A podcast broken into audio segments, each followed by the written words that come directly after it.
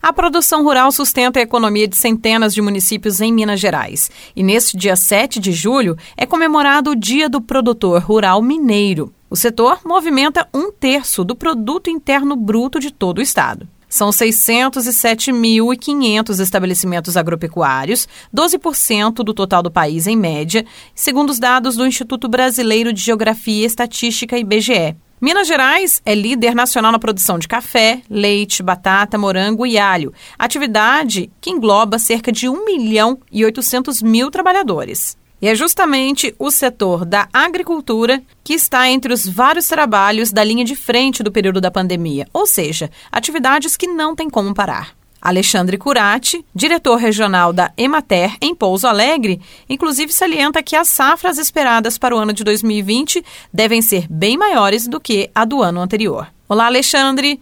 Eu gostaria que você comentasse sobre a importância do produtor rural para o estado de Minas Gerais, para o estado de Minas Gerais e o Brasil. Bom dia, Nayara. Obrigado pela, pelo convite. É, realmente a, é muito expressiva a participação da nossa produção agropecuária aqui no, no sul de Minas e especificamente na região de Pouso Alegre. É, além do já conhecido e notório né, café com leite, nós temos um diferencial aqui que é a produção de hortifruti granjeiros. Inclusive, nós somos os maiores produtores estadual e nacional de alguns desses, citando só, por exemplo, a, o próprio morango, a mandioquinha salsa, o brócolis. Então, realmente, a, a composição de renda desses produtos, juntamente com, com o café e com leite, dentro do perfil dos nossos municípios, representa uma participação muito grande na, na economia, não só na geração de renda, mas também na geração de empregos. Podemos até dizer que o produtor rural ele é responsável por parte da vida de toda a população. Com certeza, né? A gente até é, brinca, né? O que alimenta o corpo é a comida. Então nós somos o que comemos.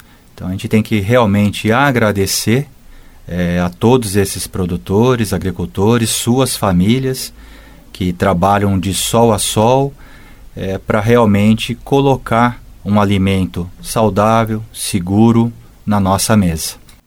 Você citou várias práticas agrícolas importantes para o Estado. Aqui no sul de Minas, especificamente, o maior giro econômico, ele está ligado à cultura do morango e do café? Em Pouso Alegre, especificamente, é o, é o morango. Aí, se nós passarmos a, a abrir as, as atividades na região, aí nós temos, sim, a, a complementariedade das atividades do café, do leite, né? Praticamente toda a propriedade tem uma vaquinha, o produtor tira lá seu leitinho para consumo próprio, para venda.